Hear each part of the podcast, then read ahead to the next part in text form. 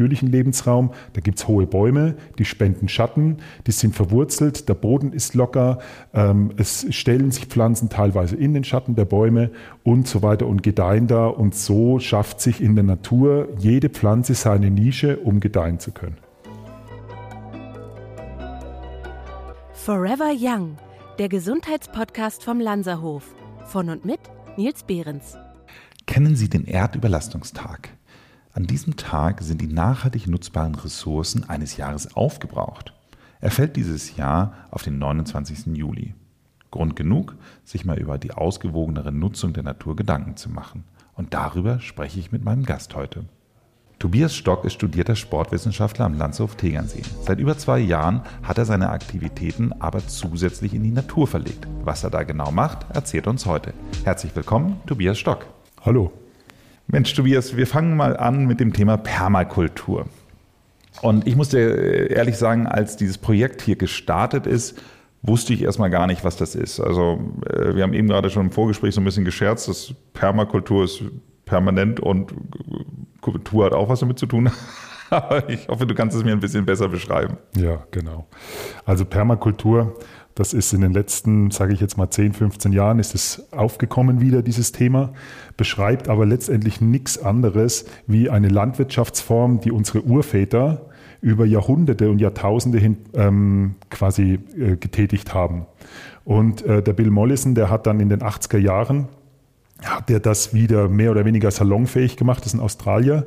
Und der beschreibt äh, eine Permakultur letztendlich als ein künstlich geschaffenes Ökosystem, was aber die gleiche Diversität, die gleiche Stabilität und die gleiche Widerstandsfähigkeit hat wie ein natürliches Ökosystem.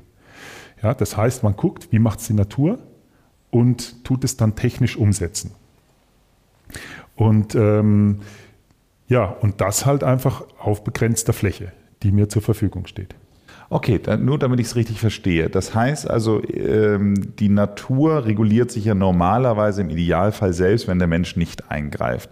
Jetzt ist es aber so, dass der Mensch einen kleinen Raum schafft, der im Grunde genommen so wäre, als wenn die Natur sich selbst reguliert, aber er wird vom Menschen geschaffen. So schaut es aus.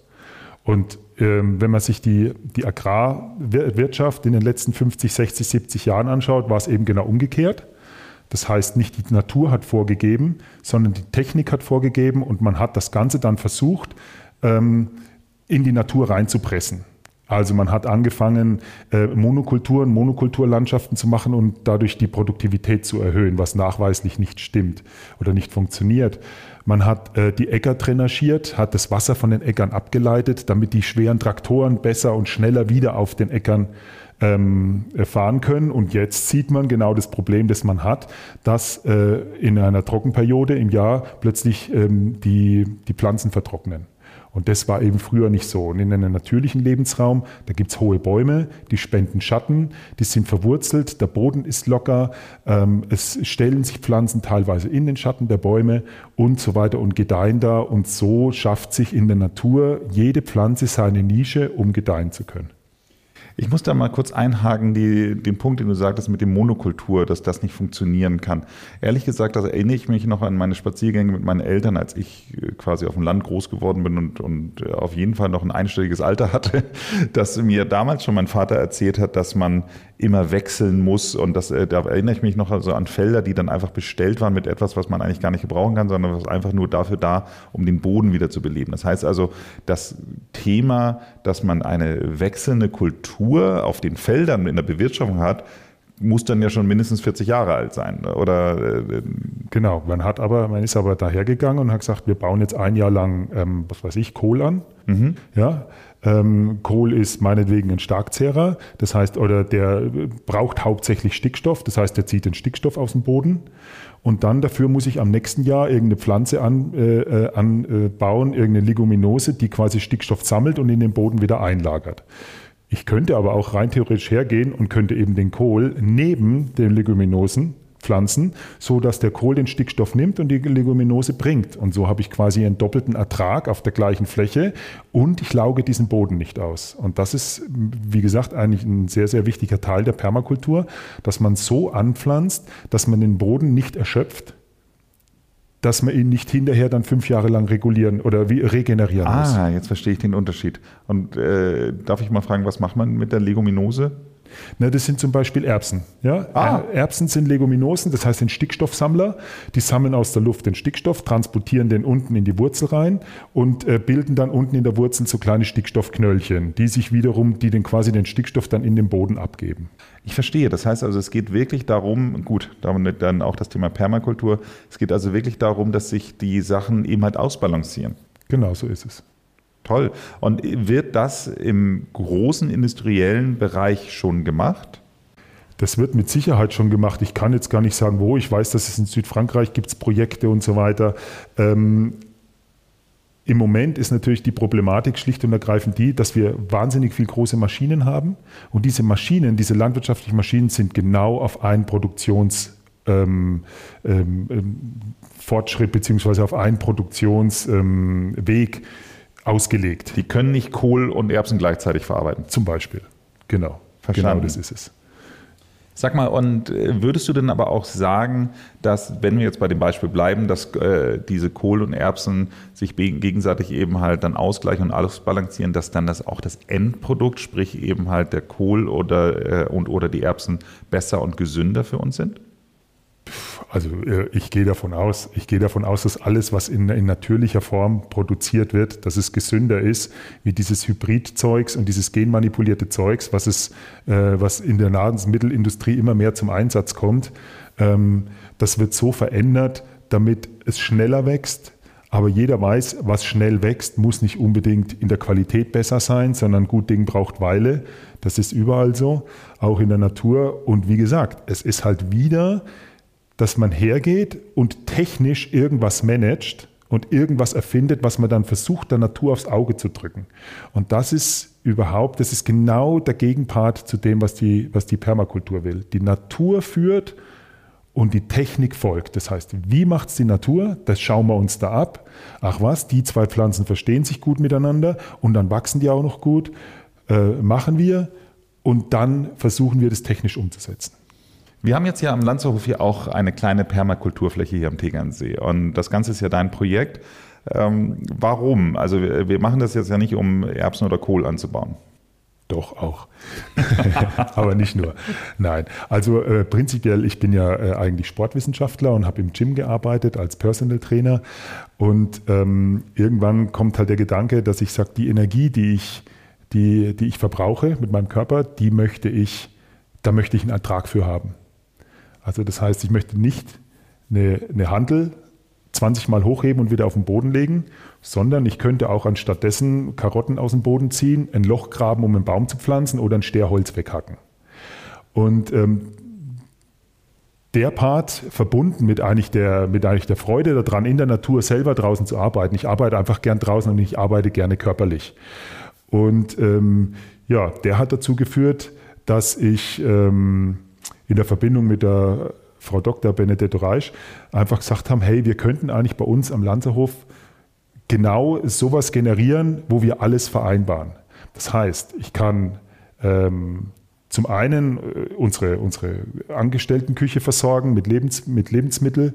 Wir haben einen, Kult, einen, Kultur- und einen Naturraum für unsere Gäste. Wir können da unten Sport und, äh, und äh, Personal Training abhalten. Und für mich ist es total wichtig, einfach mit den Leuten, wie gesagt, anstatt am Seilzug rumziehen oder handeln oder auf so einem Laufband rumlaufen äh, auf der Stelle, mit den Leuten darunter gehen und zu sagen, hey, lasst uns einfach dieses Training unten in der Natur machen und dann habt ihr noch einen Benefit davon. Also der eine lernt Essenzen, der nächste ähm, lernt oder, oder erkennt den Unterschied plötzlich zwischen, ähm, was weiß ich, Radieschen und Karotten. Ja? Und es gibt Leute, die kennen den Unterschied nicht. Ähm, ja, und so, äh, und so ist eigentlich aus dieser Idee unsere kleine Permakultur entstanden. Was äh, finde ich denn jetzt im Augenblick alles auf diesem kleinen Grundstück? Also, ähm, also was haben wir da alles angebaut? Also wir haben 1,5 Hektar, insgesamt knapp 1,5 Hektar, die ursprünglich mal ein komplettes Buschland waren.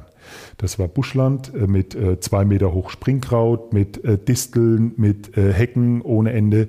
Und wir haben das erstmal ein bisschen kultiviert. Das heißt, wir haben, wir haben in die Natur eingegriffen, um dieses Gelände überhaupt nutzbar zu machen. Wir haben äh, einen zwei Teiche gebaut. Diese Teiche haben äh, mehrere Funktionen. Das heißt, zum einen erst einmal ein Schwimmteich, das ist ähm, der angenehme Nutzen. Dann kann ich da drin Fische züchten, ich kann Edelkrebse drin züchten, ich kann Wasserpflanzen drin züchten. Kann ich da noch drin schwimmen? Ja, Gleich können wir nachher drunter. Und ähm, was für mich natürlich total wichtig ist, es sind Naturteiche, also es sind keine Folien drin, sondern die haben Kontakt zu dem Erdkörper. Und das ist in der Permakultur sehr, sehr essentiell und sehr, sehr wichtig, dass man versucht, das Wasser, was einem zur Verfügung steht, so lang wie möglich auf dem Gelände zu halten. Das ist ein Grundsatz der Permakultur.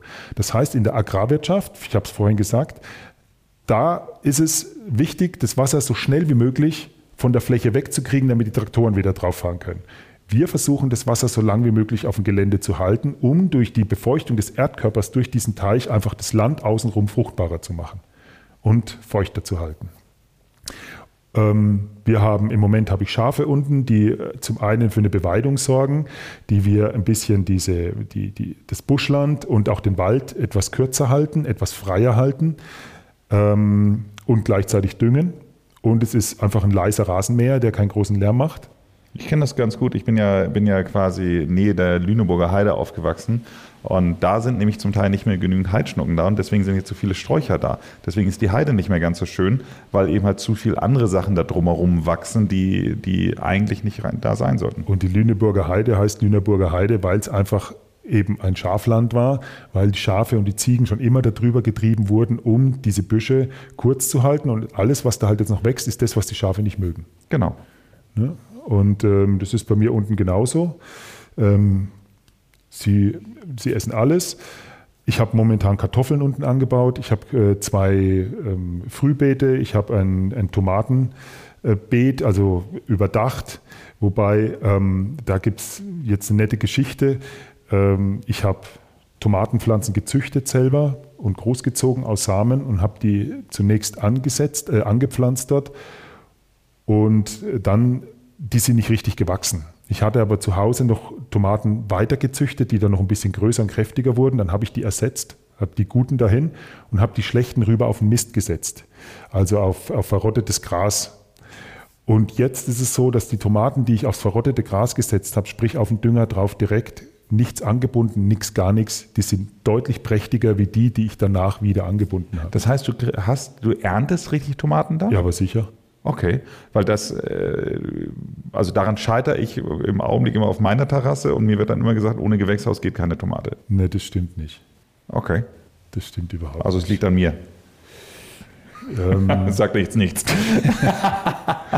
Aber okay, jetzt wollen wir doch mal überlegen, wenn jetzt ein, ein Gast hierher kommt und du lässt ihn tatsächlich Holz hacken oder, oder mit der Sense arbeiten. Also ich musste beides auch zu Hause machen ja. und äh, also da bei meinen Eltern zu Hause. Und ich sage dir ganz ehrlich, also die, die Verletzungsgefahr einer Sense äh, ist gar nicht so zu unterschätzen, die einer äh, beim Holzhacken nochmal signifikant größer. Und da rede ich gar nicht mal so, dass man sich die Beil, äh, die, die, das Beil ins Bein haut, sondern auch die wegfliegenden Holzsplitter und keine Ahnung, was dazugehört. Also können das unsere Gäste? Äh, am Anfang nicht, vielleicht später ja. ja. Also ich gehe natürlich nicht mit einem her, der noch nie in seinem Leben ein Beil in der Hand gehabt hat oder noch nie in seinem Leben eine Sense und sage so und jetzt äh, zweimal zeigen und jetzt mähen wir, sondern wir machen dann Übungen dazu. Ähm, ich mache das dann noch vor. Ich muss sagen, ich habe noch nie mit jemandem da unten Holz gehackt. Ja, okay. Das kommt erst noch. Was ich zum Beispiel gemacht habe, ich habe letztes Jahr äh, Kartoffeln angepflanzt gehabt und habe im Herbst dann einen Gast da gehabt. Mit dem habe ich dir, der hat total Lust drauf gehabt. Der hat gesagt, er kommt aus der Landwirtschaft. Das war ein Libanese. Und mit dem zusammen habe ich dann unten die Kartoffeln ausgegraben und der hatte eine mega Freude und hat sich dann gleich drei Kilo ähm, ähm, quasi neues Pflanzgut mit nach Hause genommen und hat gesagt, die pflanzt er sich zu Hause im Garten an. Und was für mich einfach das Schöne war, ist, oder ist zu sehen, ähm, die Freude, die die Leute haben an dem, was sie geschaffen haben. Ja? Also das ist völlig egal, ob das darum geht, ein Loch zu graben, um da einen Baum zu pflanzen. Aber hinterher dieses Gefühl, diesen Baum habe ich mit eigener Körperkraft gepflanzt. Das ist befriedigend und das kommt, das kommt aus unserem Menschsein heraus, weil wir einfach Jahrtausende nichts anderes gemacht haben, wie unseren Körper benutzt haben, um uns, um uns zu ernähren, um unsere Hütte zu bauen, um äh, von A nach B zu kommen und so weiter. Dafür haben wir immer unseren Körper benutzt. Und jetzt benutzen wir Autos, jetzt benutzen wir Computer, jetzt benutzen wir Maschinchen und so weiter. Und äh, was auf der Strecke bleibt, ist letztendlich diese körpereigene Befriedigung, die man durch dieses, durch dieses, ja, durch dieses Schaffen ja, erhält. Ich kann das total nachvollziehen. Gar nicht mal nur das Körperliche, sondern auch vor allem das einfach, wenn was anbaut und es wächst. Ich habe mal lustigerweise aus dem, aus dem Fußballstadion von einem HSV-Spiel einen kleinen Tannenbaum mitgenommen und der wächst und gedeiht prächtig. Der HSV leider nicht so. aber ich sehe da klar zum Glück keinen direkten Zusammenhang. Ich hoffe, es, dass irgendwann mal der Zusammenhang wieder hergestellt wird, aber ich komme vom Thema ab. Kommen wir doch mal jetzt zu unseren HörerInnen. Wenn die gerne jetzt sagen, okay, finde ich super, ich möchte jetzt, ich habe einen Garten zu Hause und ich möchte den jetzt auch permakulturell anlegen. Was würdest du denen jetzt so als Tipp geben? Das ist äh, gar nicht so einfach. Also im Prinzip ist Permakultur total einfach ja, weil man einfach auch experimentell ausprobiert und sagt, okay, ich schaue jetzt mal, wie fühlten sich die Tomate da wohl oder wie fühlten sich die Himbeere da wohl und ich beobachte und ich lerne aus der Beobachtung. Ähm, wenn ich jetzt sage, ich habe einen großen Garten, was weiß ich, ja, lass es mal 5000 Quadratmeter sein und ich möchte irgendwas machen, dann spielen gewisse Faktoren eine Rolle. Das heißt, erstens mal, was habe ich für klimatische Bedingungen? Das heißt, was habe ich für eine Jahresdurchschnittstemperatur? Was habe ich für Niederschlagsmengen? Das ist leicht zu ergoogeln, das ist überhaupt gar kein Problem. Was habe ich für eine Bodenbeschaffenheit? Ja, das heißt, man kann, da gibt es genügend Leute oder auch Gärtner, die einfach mal reinstechen und sagen, super fruchtbarer Boden. Oder wohne ich auf der Kiesbank am See? Ja, wohne ich in der Wüste? Das muss man auch berücksichtigen. Ähm, was habe ich für ein Wassereinzugsgebiet? Das heißt, wo kommt denn überhaupt Wasser her? Oder muss ich jede einzelne Pflanze mit einem Gießer gießen? Oder kann ich irgendwo Wasser sammeln? Kann ich einen Teich bauen? Habe ich äh, die Möglichkeit quasi oder habe ich äh, so gutes Erdmaterial, dass ich da einen Naturteich bauen kann? Ähm, das sind so die, die einzelnen Fragen.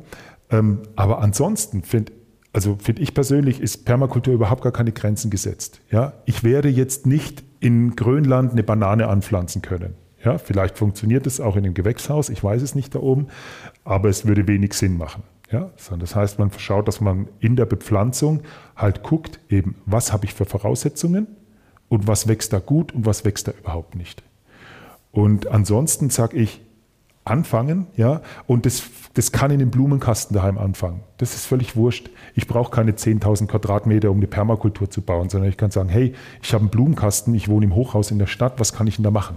Und dann setze ich da eine Kiwi-Ranke rein, frage einen Nachbar, der einen Stock höher wohnt, ob ich meine Kiwi-Ranke zu ihm raufziehen kann tu die dann oben bei ihm in den Blumenkasten rein und so können wir beispielsweise über dieses komplette Hochhaus auf einer Seite eine Kiwi-Ranke ziehen und können alle Kiwis ernten, haben Vögel da, die uns die Insekten wegfressen, haben eine Beschattung im Sommer da und so weiter und so fort. Also das heißt, ich erfülle viele mit, mit einem Ding viele Zwecke.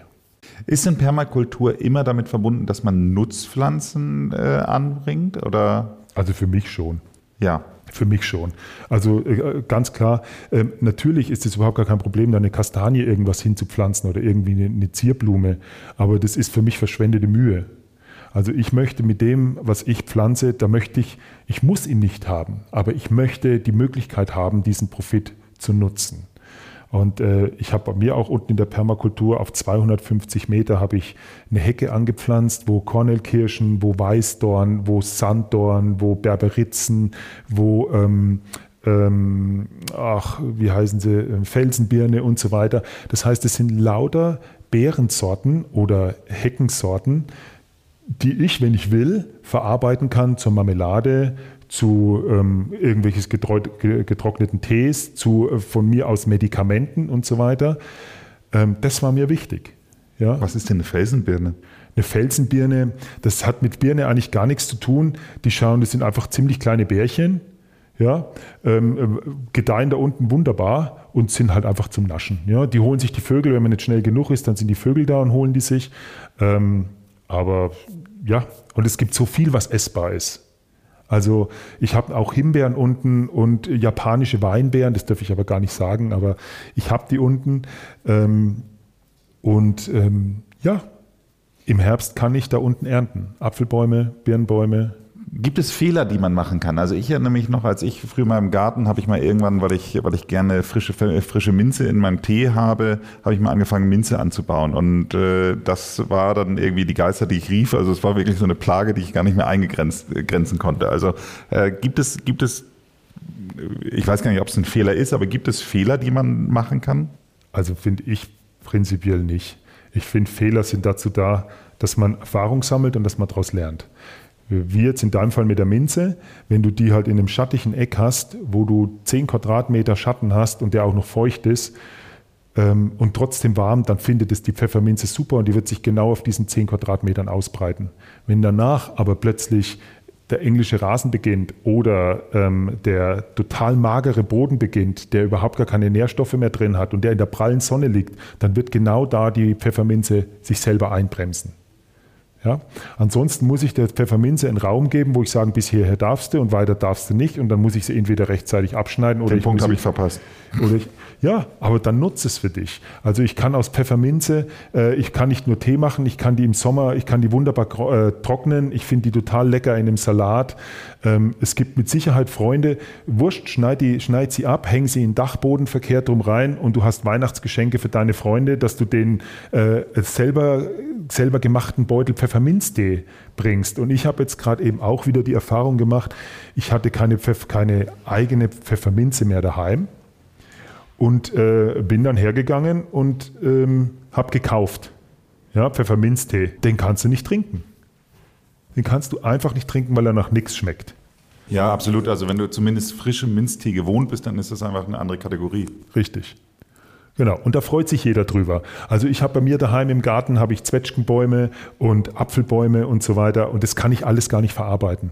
Aber ich sitze jeden im Herbst, jeden Abend sitze ich da, mache einen Trockenautomat mit Apfelschnitze voll und im Winter oder an Weihnachten oder wenn ich Freunde besuche, dann bringe ich keine Flasche Sekt oder keine Flasche Wein mit, sondern ich bringe einen Beutel ähm, getrocknete Äpfel oder getrocknete Birnen mit und es freut sich jeder einen Keks.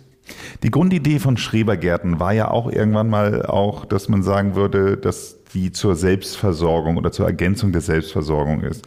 Wie relevant siehst du dieses Thema? Sehr. Sehr. Und ich glaube, da geht es auch wieder hin. Und das ist auch der Grund, warum ich zu Hause Permakultur mache, warum ich hier auch mit Permakultur mache, weil ich ähm, diese Selbstversorgung, wie wir sie, wie wir sie früher alle hatten, ja, jeder ähm, auf dem Land, jeder äh, Haushalt hatte seinen eigenen Gemüsegarten, hatte seinen eigenen Obstgarten, hatte seinen eigenen Kräutergarten.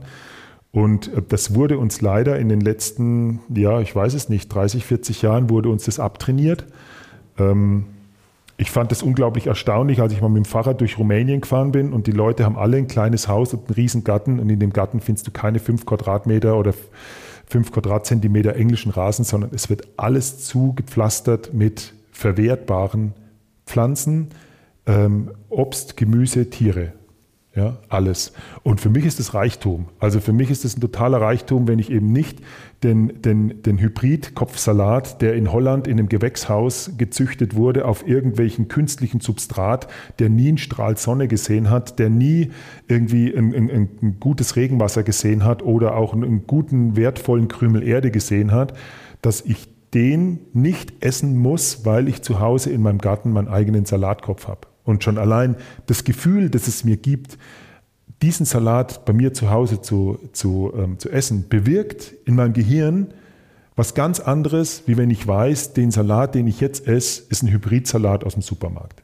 Ich weiß hundertprozentig, was du meinst. Mir geht es ganz interessanterweise, ich habe das nicht ganz so stark mit Gemüse, sondern ich habe es noch stärker mit Eiern, lustigerweise. Also mein, mein Vater hat irgendwie viel Freude daran, eigene Hühner zu halten. Ich weiß nicht, das ist jetzt kein Permakultur-Thema vielleicht unbedingt, Doch. aber da weiß er, also die sind da einfach freilaufend und, und also wirklich freilaufend und, und äh, werden ihm von ihm gefüttert und allen drüber. Je nachdem, wie er sie füttert, verändert sich auch dann die Farbe von dem, dem Eigelb. Und ähm, da weiß ich halt immer, wenn ich bei ihnen besuche und, und oder meine Eltern insgesamt besuche und dann diese Eier bekomme, dann habe ich immer ein total gutes Gefühl dabei, die zu essen, während ich das bei diesen Supermarkt selbst Bio-Eiern nicht habe. Und darum geht's. Und es sind die eigenen. Es sind die eigenen Hühner, die da draußen rumrennen. Hühner sind ganz wichtig für eine Permakultur. Also irgendwann wird da unten auch Hühner kommen. Aus dem einfachen Grund, angenommen, du möchtest ein paar Kartoffeln anpflanzen, dann, dann, dann äh, fräst du oder ähm, gräbst ein, ein Stückchen Erde um. Und jetzt ist da aber überall sind da Wurzeln drin und Keime und Saatgut von irgendwelchen Pflanzen, die du nicht da drin haben willst. Dann jagst du da einmal deine Hühner drüber, du zäunst es ein, lässt die Hühner da rein, die picken dir die ganzen Dinger raus, die picken dir die Schneckeneier raus, alles. Die machen dir dann in diese Fläche noch rein, sodass du den Dünger hast und bereiten dir im Prinzip den Boden vor für deine Kartoffeln. Ja? Also das ist Permakultur. Das heißt, du hast die Hühner nicht nur für Eier, sondern du hast sie auch, weil sie dir deinen Garten vorbereiten, weil sie dir deinen Garten düngen, weil sie ihn dir frei halten von Schneckeneier. Ähm, also Darum geht's. Darum geht's. Gut. Ja. Das heißt also, der Aufruf an unsere HörerInnen, es ist egal, wie groß der Garten ist und wenn es nur der kleine Balkon ist, Permakultur geht immer. Geht immer, ja. Man muss das auch nicht Permakultur nennen. Ja, das ist ähm, Permakultur jetzt halt einfach deswegen, weil, das, weil dieser Begriff in den letzten Jahren halt mehr und mehr an Popularität gewonnen hat. Aber nichts anderes, das ist nichts anderes wie ein, wie ein Kleingärtnertum, was wir über Jahrhunderte hinweg ähm, gepflegt haben. Ja, und das geht einfach nach und nach verloren und da will ich ein bisschen dagegen steuern. Und da ist halt der Begriff Permakultur und auch die Bücher, die man sich über Permakultur kaufen kann, ist halt einfach, ja, funktioniert halt einfach ganz gut. Dann lass uns doch damit mal abschließen. Wenn du jetzt sagen würdest, okay, ich will jetzt wirklich, äh, jemand will damit starten, gibt es ein Buch, wo du sagen würdest, da zieht man schon relativ viel raus? Hm. Also ich äh, persönlich, ich mache die Ausbildung beim Josef Holzer. Das ist der Sepp Holzer ist der eigentlich der europäische Pionier, das europäische Pendant zum Bill Mollison. Der Bill Mollison ist Australier. Und ähm, der Sepp Holzer, der hat äh, in, äh, im Lungau hatte der einen Hof mit 40 Hektar, hat den hat den ganzen Hang mit, äh, mit Teichen, also in die Felsen rein, hat er Teiche reingebaut, 40 Stück weil er damals schon gesagt hat, Wasser auf der Fläche halten ist wichtig. Und ähm, da haben die den, haben sie natürlich früher ausgelacht, ja, was baut er in die Berge Teiche rein? Und dann hat der plötzlich auf 1600 Meter Getreide angebaut und äh, alles Mögliche und Obst und Obstsorten, die nirgendwo anders wachsen wie bei ihm und so weiter und hat sich damit natürlich auch ähm, ein, ein, gewisses äh, ähm, finanzielles Polster geschaffen. Ähm, ich mache jetzt meine, meine Permakultur-Praktiker-Ausbildung bei seinem Sohn, das ist der Josef Holzer. Also der ist, ähm, der hat jetzt diesen Hof von seinem Vater übernommen. Der Sohn von Sepp heißt Josef? Richtig, ja, Josef Andreas oder Andreas Josef. Und ähm, der hat den Hof übernommen und ähm, der macht fantastische Arbeit da oben auch auf dem Hof. Also ich würde zum Beispiel, wenn jetzt einer sagt, ich will irgendwas, ich will einfach mal wissen, was Permakultur ist und ich möchte einfach gern mal wissen, wie Permakultur so ungefähr funktioniert, auch in der Praxis. Dann würde ich sagen, buch dir ein Tagesseminar da oben, eine Tagesführung, fahr dahin und geh da mal einen Tag mit dem Josef zusammen über dieses Gelände. Und danach weiß man, was, was was Permakultur ist, was man damit meint.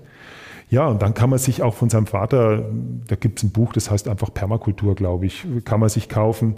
Ähm, ich arbeite viel mit dem vom Arche Noah Verlag, ähm, mit dem Buch Das große Biogartenbuch. Ich habe es gerne einen Schinken für alles, also nicht zehn verschiedene Bücher, sondern das ist ein riesengroßer Schinken.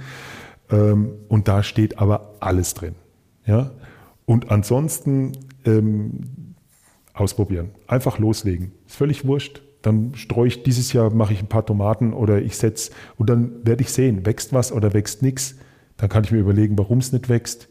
Ich muss einfach auch die, die, am besten mich in die Pflanze und in das Tier hineinversetzen und mir die Frage stellen, hey, warum willst du da jetzt nicht? Ist der Boden zu schlecht für dich? Ist er zu nass?